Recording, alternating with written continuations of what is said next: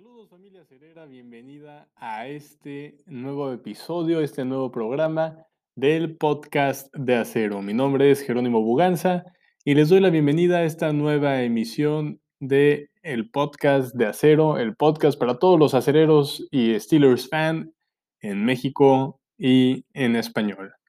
Pues a poco más de un mes de iniciar la temporada, esta semana ha sido muy importante para el desarrollo de la liga y para el desarrollo del equipo propiamente. Y pues esto se da porque después de bastante tiempo se dio el primer momento en el que Big Ben habla con los medios. Y en este señaló que, que su cirugía nunca se había hecho algún coreback de, de la liga. Entonces, ¿qué, ¿qué, fue esta cirugía? No fue la Tommy Jones que se había mencionado previamente, fue una cirugía donde se arreglan tres tendones del, del codo derecho de Big Ben. Y, y como bien mencionó en, en la entrevista para Steelers.com, es una cirugía sin precedentes para la NFL. Se ha sentido bien, como sabemos y como hemos estado viendo a través de las redes sociales de los Steelers, ha estado lanzando en el Heinz Field y eso da muy buenos ojos y, y, con muy buenos ojos es que lo han señalado jugadores como el recién llegado Eric Ebron, el ala cerrado, que también mencionó que estuvo viviendo en casa de Big Ben por un tiempo y en el cual estuvieron entrenando juntos. También lo menciona Juju Smith Schuster, que es realmente el receptor con el que más tiempo lleva trabajando, al igual que Vance McDonald, que recientemente también comentó que lo ve como nunca lo ha visto. Entonces, estos son puntos muy positivos, no solo para la, la mecánica, la cohesión que pueda llegar a haber dentro del equipo, sino también para temas personales de Big Ben porque si somos honestos, Roethlisberger ha cargado con, con la presión sobre sus hombros y, y, eso se vio reflejado, si bien la lesión del codo llega por desgaste, también llega por la presión que se vivió en el off-season la temporada pasada, con la partida de Antonio Brown y, con todos los medios en Estados Unidos diciendo que se iba a ver para qué estaba hecho Big Ben, que sin Antonio Brown, sin Le'Veon Bell, a ver qué podía hacer. Lamentablemente no pudo probar nada, pero este año va a poder llegar a probar su punto y a probar que es un coreback que no necesita los grandes receptores en sus filas. Si bien, ¿qué, los puede hacer? Porque si bien, y, damos un repaso rápido a la carrera de Big Ben, este, Roethlisberger saliendo de, la universidad en su año en novato, tiene grandes receptores como Heinz Ward, que lo tuvo por otros ocho años quizá, como Plaxico Burres, que, que, era un jugador joven todavía, y como Randall Led, por señalar algunos.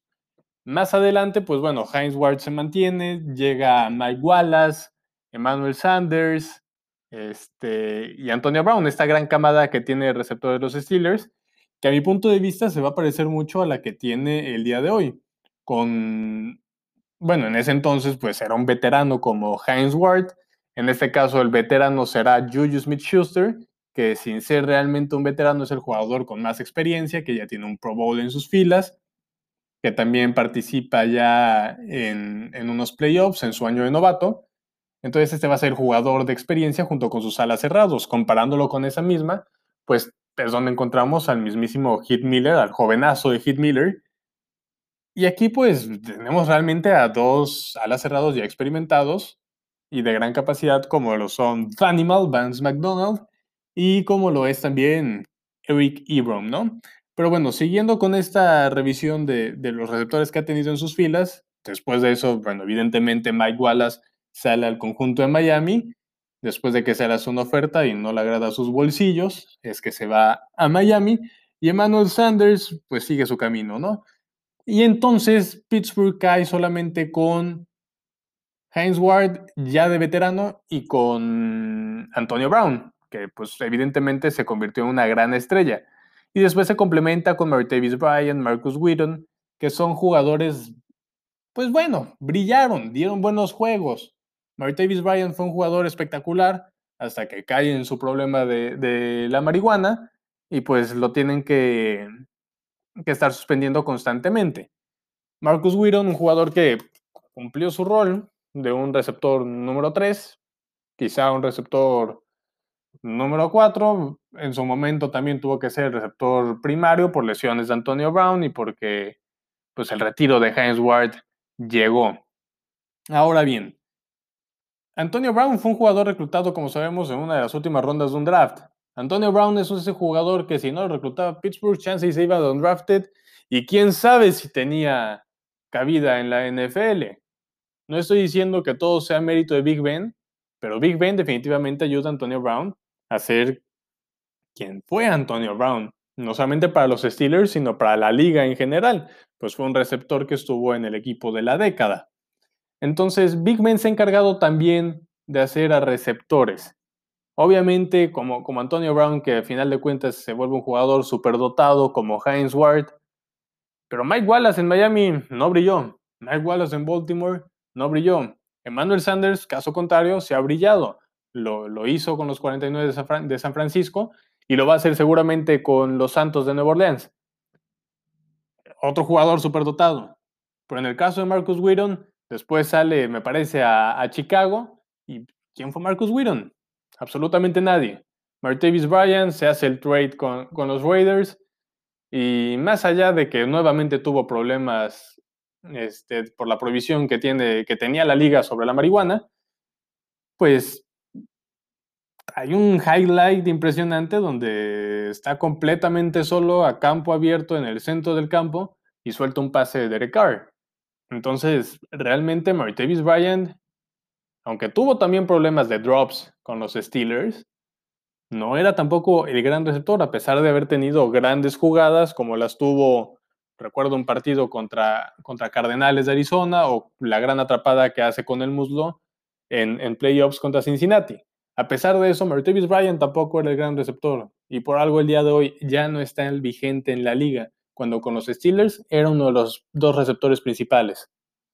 Entonces, esta capacidad que tiene Big Ben de hacer a los receptores, sumado a la capacidad que tiene Julius Smith-Schuster, a la capacidad que tiene Deontay Johnson, que lo demostró la temporada pasada, rompiendo tacleadas y, generando yardas después de la atrapada, más las manos fiables que tiene James Washington, más todavía de tener a un novato con las capacidades físicas que tiene Mapletron, como se le ha conocido a Chase Claypool, bueno, Big Ben tiene una baraja muy amplia en, su cuerpo de receptores.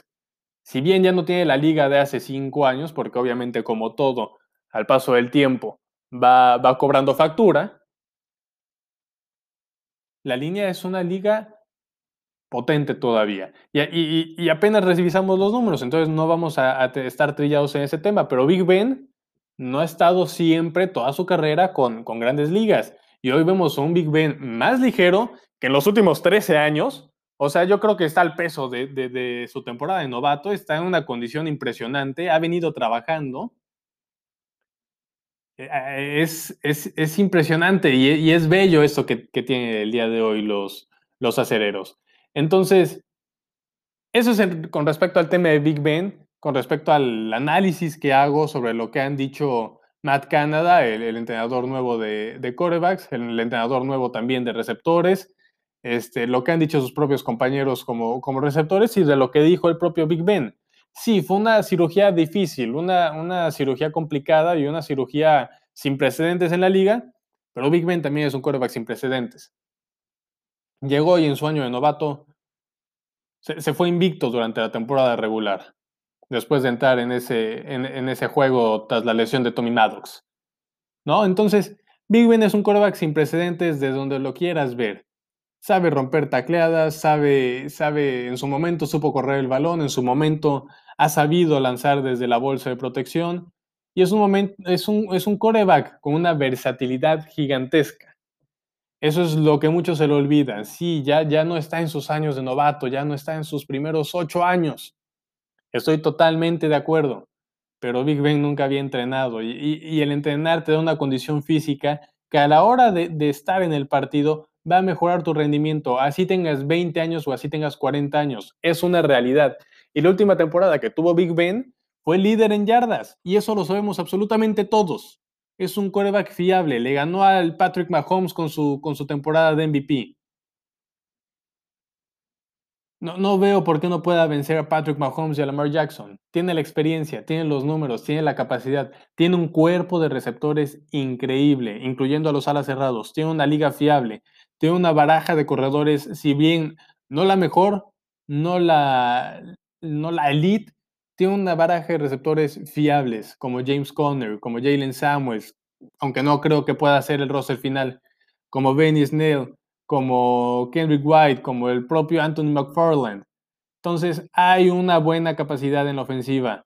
No, no está tan perdida. Con Big Ben es algo totalmente distinto. En un segundo año, ya sin, sin depender de Antonio Brown, de la capacidad que tiene Antonio Brown para crearse un espacio, para generar yardas después de la recepción, ya hay jugadores con esa capacidad. Si bien no son Antonio Brown y están lejos de serlo, porque Antonio Brown se hizo a través de los años también, Deontay Johnson, James Washington, Chase Claypool y Juju Smith Schuster, y hasta el propio Ryan Switzer, tienen la capacidad para generar una ofensiva potente, una ofensiva que ni siquiera deba de depender más que en los grandes partidos de la defensiva. Y para eso está hecha la defensiva, para los grandes partidos. Porque si nos vamos a ese 2017 con esas mega ofensiva que teníamos, Antonio Brown, Le'Veon Bell esta línea de cinco, este, cinco linieros ofensivos impresionante, más Big Ben sano, más James Conner como suplente. Bueno, ¿qué pasó ahí? No había defensiva. Hoy tenemos la defensiva como la tuvimos hace aproximadamente 10 años, 15 años cuando se ganaron esos dos supertazones. Tenemos una ofensiva, una defensiva, perdón, de esa capacidad, con tres frontales, aunque si bien no sabemos al día de hoy quién va a ser el tackle nariz, es una posición que no es tan importante en la liga. Por eso es que los Steelers deciden quedarse con Bob Dupree y soltar a Javon Hargrave. Porque se tiene a dos frontales en específico, como lo son Hayward y Tuit. Y ya vimos que Alualo también lo puede hacer bien. Ya vemos que Box también tiene una una capacidad de bulldozer, de, de enfrentar, de abrir la línea y de taclear al corredor en, cuando apenas está recibiendo el balón del, del coreback. Y si no me creen, chequen el partido último de Baltimore. Ahí está, ahí está claro cómo Isaiah Box tiene la capacidad para hacer eso. ¿Sí? Y entonces también se tiene a dos linebackers externos, que hasta el propio Big Ben lo voy a citar, le recordaron, le recordaron a Big Ben, a James Harrison y a Lamar Woodley. Eso no es coincidencia, señores. Vean los números, doble dígito para TJ Watt y doble dígito para Bob Dupree. TJ Watt en la plática para jugador defensivo del año, como alguna vez lo fue James Harrison. Señores, la defensiva es elite. Eso ya lo sabemos todos. No hay por qué, no hay por qué aunar en ese tema, ¿sí? Pero que no los deje desmotivarse ningún experto, pseudo experto o algún rival de división. No es por ser fanáticos de los acereros, señores. Es porque hay las armas. Es porque hay capacidad en equipos especiales con Chris Boswell también, que es algo de lo que se habla muy poco. Sí, tenemos a, a los Cuervos de Baltimore en la misma división. Bueno, ¿cuál es el problema? Los hemos tenido siempre. Los hemos tenido durante los últimos 20 años. ¿Cuál es el problema? un coreback novato como Joe Burrow, no es problema. Han pasado también corebacks novatos por todo el tiempo, como Baker Mayfield, que también está del otro lado, como lo ha sido Johnny Football. No hay problema. Los Cleveland Browns han ganado la, el off-season por quién sabe cuántos años consecutivos. No hay problema. Nosotros seguimos siendo los acereros de Pittsburgh. Es una franquicia histórica y es una franquicia respetable y es una franquicia contra los que todos los equipos se juegan todo, porque es una franquicia grande. Y una franquicia grande, ya lo vimos, sin su coreback titular, sin su coreback franquicia, con lesiones de los corredores y receptores titulares, no pasa nada. No hay récord perdedor y peleamos hasta la última fecha la posibilidad de calificar a los playoffs. Hoy estamos completos, señores a poco menos de un mes de iniciar la temporada, con unos gigantes que ya se quedaron sin Ed Solder, uno de sus tackles estrella. Y para eso lo practicaremos en la previa al juego de los gigantes. Señores, emocionense. Reten a sus amigos, reten a sus compañeros. Los Steelers están hoy mejor que hace 3, 4 años con Antonio Brown y Le'Veon Bell. Sin esos nombres y sin esa carga sobre qué va a pasar, qué van a hacer, saldrán campeones divisionales. La carga en la división hoy no la tienen los Steelers. La carga en la conferencia no la tiene ni siquiera la AFC Norte. La tienen en la AFC, la tiene Chiefs de Kansas City por ser el campeón reinante. La tienen los Patriotas por ver que son sin Tom Brady.